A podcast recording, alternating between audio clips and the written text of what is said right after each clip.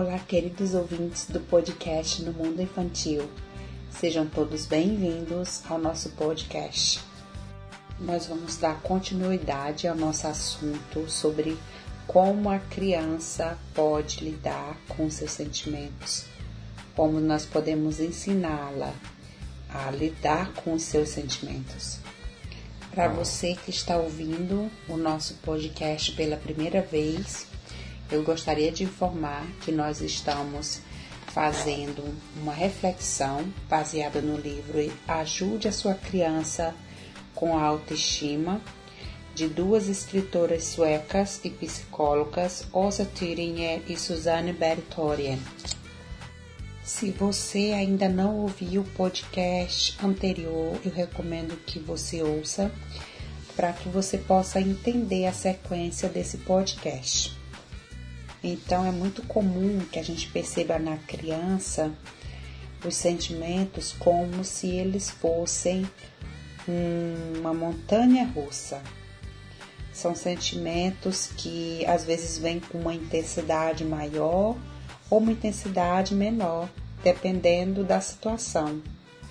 E quando esses sentimentos de tristeza, de raiva, de medo, quando eles tomam um peso maior ao ponto da criança se trancar ou se colocar em uma situação de caos, isso quer dizer que nós não podemos intensificar esses sentimentos e nem fazer com que a criança avance nos seus próprios comportamentos.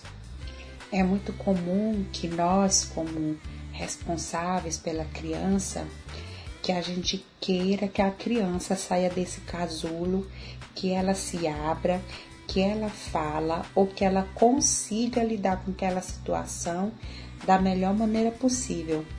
Mas segundo as psicólogas nesse livro, elas dizem que as crianças ou que as pessoas não conseguem sair dessas situações com facilidade até os 20 anos de idade. Isso quer dizer que nós, como pais, como cuidadores, como responsáveis, precisamos ajudar a criança nessas situações.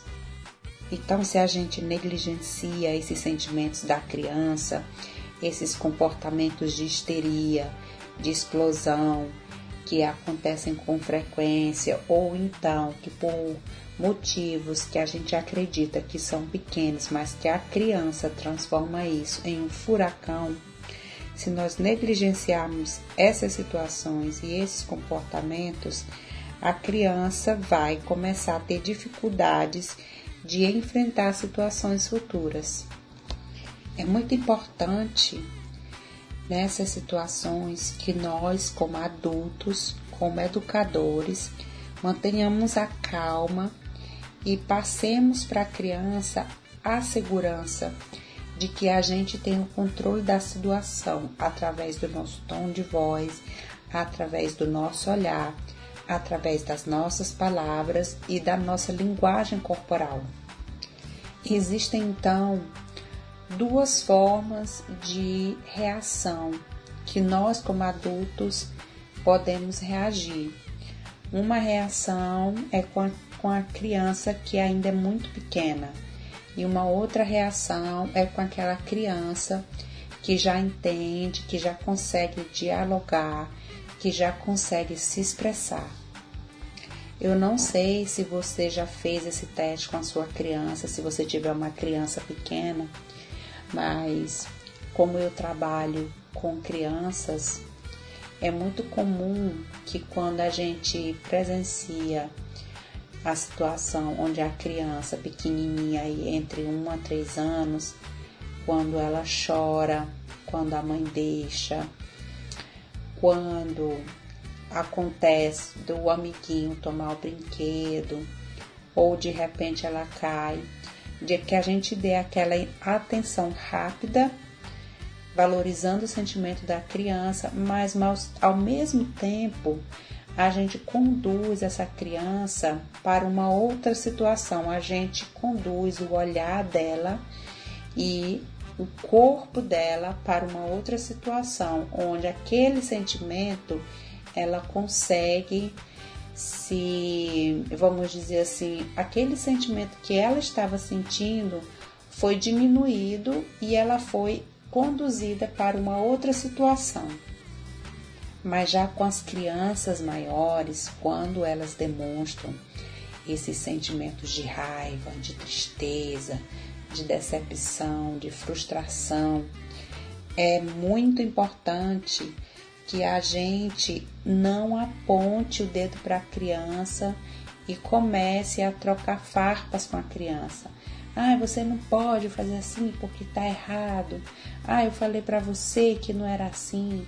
Por que você está fazendo isso de novo? Enfim, são várias formas de expressões que a gente às vezes cai nessa falha de falar com a criança, de usar as expressões que não são convenientes no momento e acabam que a gente acaba construindo ou incitando uma sensação de inutilidade, de, de ser ineficiente, uma sensação onde a criança não se sente capaz, é dela não saber o que fazer com aquela situação, dela entrar em desespero e daquilo ficar registrado para ela como um sentimento forte e desagradável. Eu vou citar para vocês alguns exemplos que tem aqui no livro e é muito interessante porque é exatamente assim que a gente trabalha como pedagogo nas escolas com as crianças pequenas. Em vez de você dizer, por exemplo, agora já era, já deu, pare de brigar, você pode dizer: Vem aqui, fique comigo. O que aconteceu que você ficou chateado ou zangado? Se a criança estiver correndo ou pulando, em vez de você dizer pare de correr, venha logo para cá, você pode dizer dê mais uma volta e depois você vem aqui se sentar. Uma outra situação é quando a criança está falando o tempo todo sobre a situação que você está achando irritante. Ao invés de você falar, para com isso, pare de insistir nesse assunto, você pode dizer para ela, me ajude a entender, então eu vou saber como eu vou fazer isso. Ou então, um erro muito comum que a gente, como adulto, às vezes comete é dizer para a criança: não faça isso, não faça desse jeito. Mas a gente pode refletir e consertar. A gente pode falar, fale comigo e diga o que você está querendo. Já as crianças maiores, elas têm uma tendência a querer discutir ou querer rebater quando elas estão irritadas. Elas às vezes desobedecem a gente como adulto e acabam criando aí um conflito. E é muito importante que a gente lembre-se sempre disso. Nessas situações de conflito extremo com crianças aí a partir dos três anos, evite usar a palavra não, porque a palavra não constrói na criança uma sensação de impotência e ao mesmo tempo, quando você diz não, você está criando na criança uma luta. Essa luta vai acontecer entre você e entre ela, onde ela quer decidir e você quer decidir. E quando acontece esse conflito, quando você usa a palavra não, você acaba fazendo com que aquele sentimento que a criança está sentindo, ela vá aumentando a escala mas em algumas situações, às vezes, tentar conversar ou usar a frase correta também não, não funciona. Então, uma outra alternativa é que você permita que a criança tenha o tempo dela, que ela aos poucos vá ficando calma mas que você deve ficar ali no campo de visão da criança, que você não se retire automaticamente, porque a criança vai entender que você de alguma forma está interessado em resolver o problema. Você pode falar para ela: Olha, estou aqui, está tudo bem. Quando você se acalmar, eu vou ouvir você. Você precisa observar a criança. Você precisa testar a sua postura. Você fala, se não der certo, você se acalma, você observa como ela está reagindo, você pode observar se ela está disposta a conversar ou não. Ninguém melhor do que você para saber exatamente como agir com a sua criança. Uma outra forma de confirmar o sentimento da criança é uma palavra que se chama validação.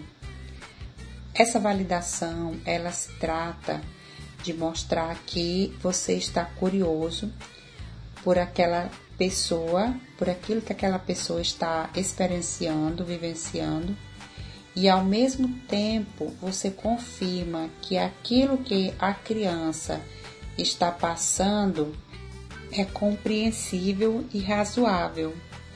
Então, para que essa validação aconteça, é importante duas coisas: presença e aceitação na hora daquele momento entre você e a criança.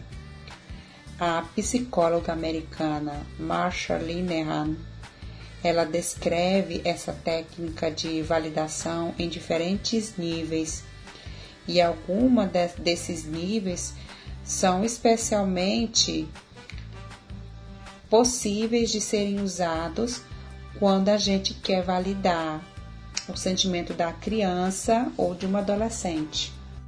Uma das técnicas, e essa é uma técnica de primeiro nível, se trata de quando você realmente ouve com presença de 100% a sua criança.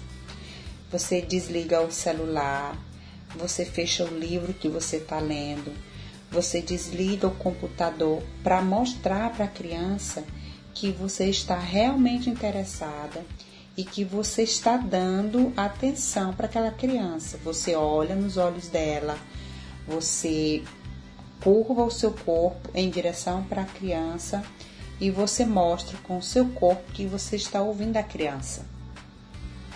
Durante essa conversa, existem algumas estratégias também que nós podemos adotar. Por exemplo, nós podemos repetir o que a criança está falando, nós podemos fazer perguntas, onde através dessas respostas nós vamos nos aprofundar no entendimento e também na experiência da criança.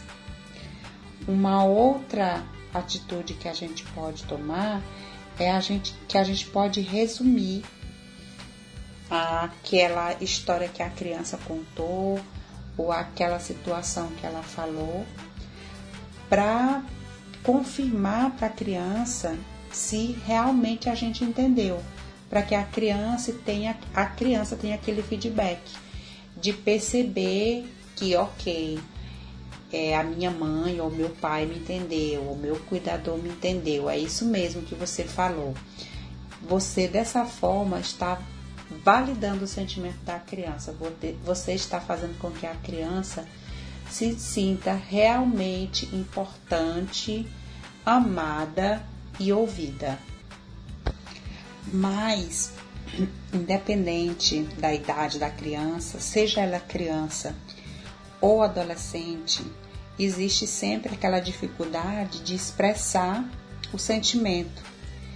Então é importante que quando a gente vá fa fazer essa validação do sentimento, que a gente dê nome àquele sentimento, que a gente ajude a criança a descobrir o que realmente, realmente ela está sentindo. Por exemplo, quando você fala para ela, quando você diz que você está triste, você quer dizer zangado? É isso que você está querendo falar? Porque quando você valida é, esse sentimento ou aquela reação neste nível, você está verificando se aquele sentimento está realmente correto com o que a criança está pensando ou sentindo. E dessa forma, a criança não vai ser julgada ou não vai ser interpretada de uma forma errada. Depois de você fazer esses passos de validação com essas dicas que eu falei, é importante você normalizar a situação, ou seja, que você torne essa situação, essa reação da criança em algo normal e compreensível. É muito comum a gente fazer isso no nosso trabalho como educadora. E eu olhando aqui no livro, eu percebo que existem uma existe na verdade uma palavra que é bastante usada. Eu entendo. Independente da frase que você falar, você fala eu entendo no meio dela, no começo ou no final. Ou então você faz aquela confirmação sem precisar dizer eu entendo, mas que a criança entenda que você está confirmando aquilo que ela está sentindo. Por exemplo, eu entendo realmente que você não quer voltar na loja porque você foi tratada daquela forma, ou então você achava que eu tinha ido embora sem dizer tchau? Então eu entendo que você ficou com medo. Você pode também, além de tomar essas atitudes de validação e de normalização, você pode demonstrar carinho e amor. Como, por exemplo, você pode dar um abraço, você pode tomar um copo de suco na mesa com a criança, se a criança, por exemplo, veio até você quando você estava na cama e ela está triste, você pode ir até ela e você pode ficar do lado dela, cantar uma música, fazer um gesto de carinho, falar sobre como foi o dia. Tudo isso é também uma forma de acalmar a criança, de fazer com que a criança se sinta bem, se sinta amada, se sinta importante. Agora eu quero fazer uma pergunta para você, como responsável por sua criança. O que você sonha para sua criança? O que você deseja que a sua criança tenha no futuro? Você quer que a sua criança seja feliz ou você quer que a sua criança seja bem-sucedida? Durante todos os podcasts anteriores, nós falamos muito sobre diversas situações onde a criança deveria entender os seus próprios sentimentos, deveria aceitar, encontrar caminhos para resolver situações que pareciam ser bem trabalhosas. Nós falamos também sobre auto, autoestima saudável, sobre uma boa autoconfiança, sobre uma abordagem dinâmica, sobre a aceitação dos seus sentimentos todas essas posturas adotadas, todos esses temas que foram abordados até agora, fazem com que a criança se sinta bem, com que ela se sinta feliz, realizada.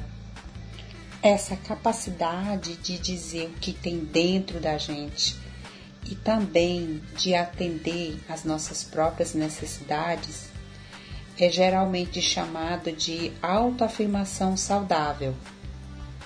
Segundo as autoras, existem muitas pesquisas ao redor dessa autoafirmação saudável. E o que se sabe é que esses sofrimentos que causam essas emoções fortes e também as doenças condicionais nos adultos, elas podem ser causadas por carências de autoafirmação.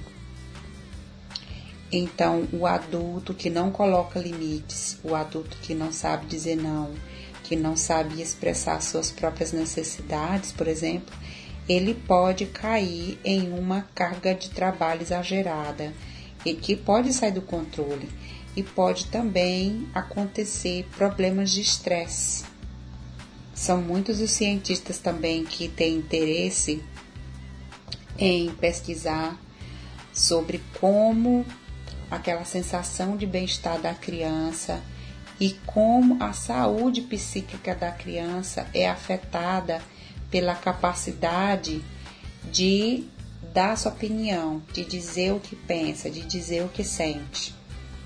Os cientistas fizeram um estudo, segundo as autoras, com 170 crianças e essas crianças eram entre 5 e 9 anos. Os pais e as professoras também responderam as perguntas sobre as capacidades das crianças e sobre o desenvolvimento delas durante os anos de estudo. E o que eles perceberam é que os riscos de cair na preocupação e na, e na depressão foram diminuídos quando a criança tinha essa capacidade de mostrar aquilo que ela pensa, aquilo que ela sente. Então, para resumir esse conceito de autoafirmação saudável, nós podemos entender que é dizer o que eu acho, é dizer não, é dizer como eu estou me sentindo, o que eu preciso, mas também pedir ajuda. E por que que é tão difícil para a gente que é adulto expressar as nossas necessidades, ter essa autoafirmação de uma forma positiva? Porque a gente acaba se preocupando sobre como os outros vão reagir, a gente acaba ficando com medo de não ser aceito quando a gente expressa as nossas opiniões, os nossos desejos, os nossos pensamentos. E muito dessas nossas atitudes vem da nossa infância, quando nós fomos calados, quando nós não fomos permitidos a expressar aquilo que a gente pensava, aquilo, aquilo que a gente sentia. Para você que está ouvindo esse podcast, se você tem acima de 30 anos e se você for parar para refletir, você vai acabar chegando à conclusão de que isso vem muito da nossa infância, da forma de como nós fomos criados, de formas de educação que foram passadas de geração a geração, onde a criança não poderia se expressar. A criança tinha que obedecer e obedecer significava ficar calado, significava fazer exatamente aquilo que a mãe ou, que o pai estava fazendo, sem questionar ou sem dizer sua opinião, sem diálogo. Não havia muito diálogo. Outros sentimentos que também vêm da nossa infância e que também pode afetar a sua criança são as nossas reações quando a gente fica zangado, quando a gente fica desapontado. E geralmente a gente acaba tratando isso como oferecendo consequências para a criança. E isso não dá para a criança uma boa autoafirmação. Nós vamos falar aí sobre cinco passos que nós podemos fazer para que a criança tenha essa coragem de dizer o que pensa, de dizer o que sente, que ela possa ter essa autoafirmação de forma positiva. Nós temos aí cinco alternativas. A primeira alternativa é que você pode perguntar pelas opiniões da sua criança. Você pode treinar em casa você pode experimentar, testar comportamentos de uma forma saudável e também de uma forma onde você acaba aí fazendo um estudo ou uma avaliação. Você pode também dar para a criança uma confirmação quando ela mostra essa autoafirmação positiva. E por último, você pode também ser um bom exemplo. Então, o número um, que é quando você pergunta para sua criança as opiniões dela, você está passando para a criança a ideia de que você está curiosa pela sua criança como uma pessoa. Então, é importante que você ouça. Quando você souber o que é importante para sua criança, então você pode ajudar a criança a treinar as coisas difíceis com você. Vocês podem treinar juntos. E esse é o passo número dois, que é treinar em casa. Você pode treinar a sua criança a dizer não, a dizer, expressar suas opiniões e sucessivamente. Preste bastante atenção quando a sua criança passar por uma situação onde ela poderia dizer não, mas ela não tem coragem de dizer não. Converse sobre o que a criança acha que poderia acontecer caso ela dissesse para aquela pessoa que ela não quer brincar naquele dia, que ela não quer brincar aquele tipo de brincadeira. Ouça também as fantasias, as eventuais fantasias ao redor do que poderia acontecer se a sua criança dissesse não. Você pode também brincar junto com a criança e permitir que a criança treine em dizer não. Você pode criar situações onde a criança vai aí dizer um não de vez em quando ou treinar a dizer um não. Depois que você perguntou para a criança as opiniões dela, que você mostrou curiosidade, que você treinou em casa, o terceiro passo é que você faça essa experiência de experimentar, de estudar, de analisar as situações. Você pode testar e falar com a criança sobre o que pode acontecer quando ela disser não você pode dizer, ah, talvez você tem, você está certo do seu amigo ficar chateado, mas talvez não. Vamos, vamos ver. Nós vamos investigar sobre como você se sente e sobre como o, o seu amigo se sente. Nós não sabemos ainda. Então, só você que está com medo. Mas como você vai se sentir se você tentar? É uma alternativa aí de você falar para a criança. O passo número 4 é que você dê para essa criança a confirmação de quando ela mostra essa autoafirmação positiva. Eu acho que essa parte é a parte mais difícil para a gente como pai, como mãe. Eu me coloco no lugar de mãe esse número 4, que é quando você dá confirmação para a criança quando ela mostra uma autoafirmação positiva. E essa autoafirmação positiva inclui em dizer ou se trata de quando a criança diz aquilo que ela pensa ou de como ela, ela está sentindo. E muitas vezes a gente trata aquela situação, a forma de como a criança falou como um desrespeito. E na verdade, é também como se a criança estivesse desafiando a gente, desafiando a nossa autoridade como pai, como mãe. Não é uma situação muito fácil, mas é importante que a gente exprima, que a gente diga para ela que nem sempre vai acontecer como a criança quer então, mas você pode falar para ela como uma forma de confirmação aqui, que bom que você está me dizendo isso, como você acha. Ou então agradecer, obrigado porque você está falando isso, eu não sabia que você estava se sentindo assim. Enfim, você precisa confirmar quando a criança ter esse ato de coragem, essa iniciativa, você precisa colocar para fora também de uma forma positiva, confirmando que aquilo que a criança fez foi um ato válido, foi um ato positivo. E por último, mas não menos importante, que você seja um exemplo. Existem muitas pesquisas e você pode pesquisar na internet, onde os cientistas comprovam que as crianças imitam os seus pais, os seus parentes mais próximos geralmente são aquelas pessoas que convivem ali no dia a dia com a criança, que tem um contato mais próximo com ela.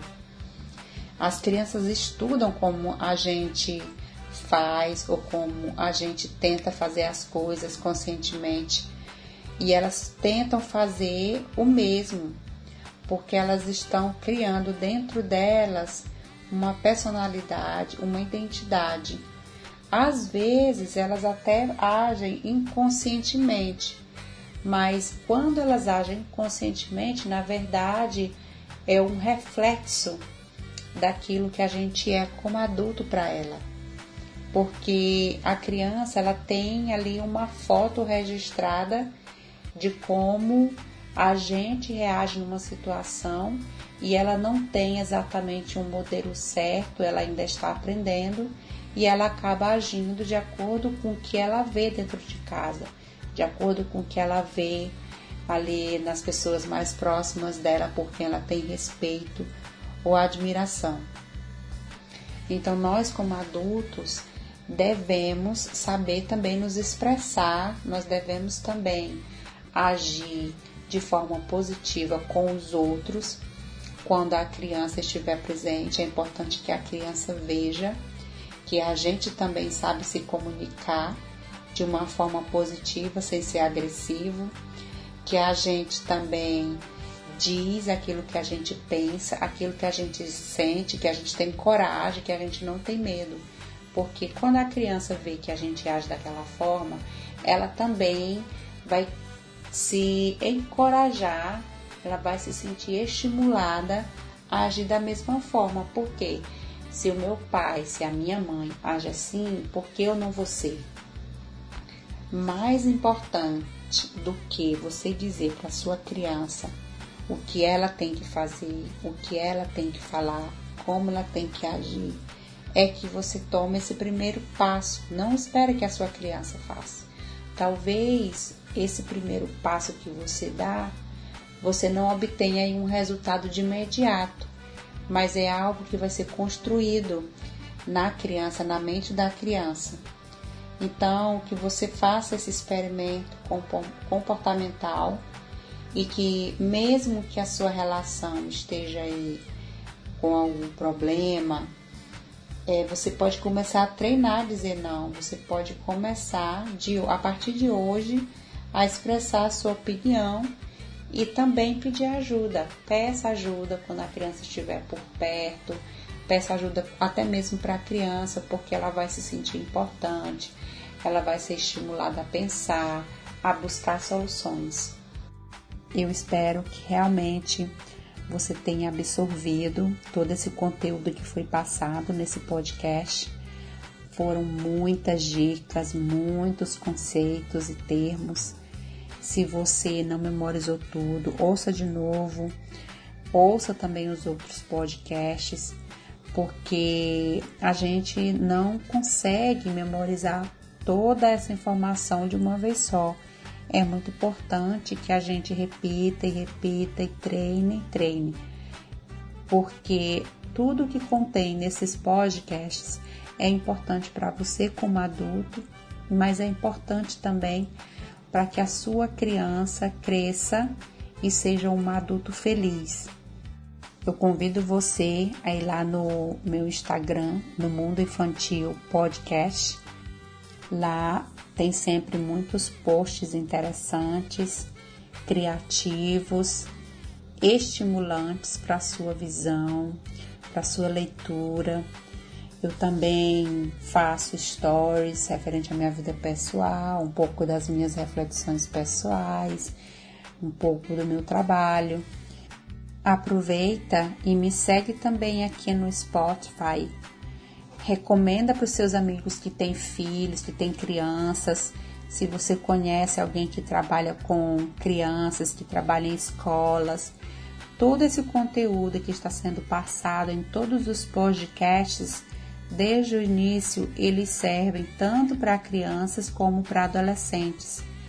Se você ainda não ouviu os outros podcasts, eu convido você a ouvir e você vai perceber que todo esse conteúdo é muito importante, é muito rico.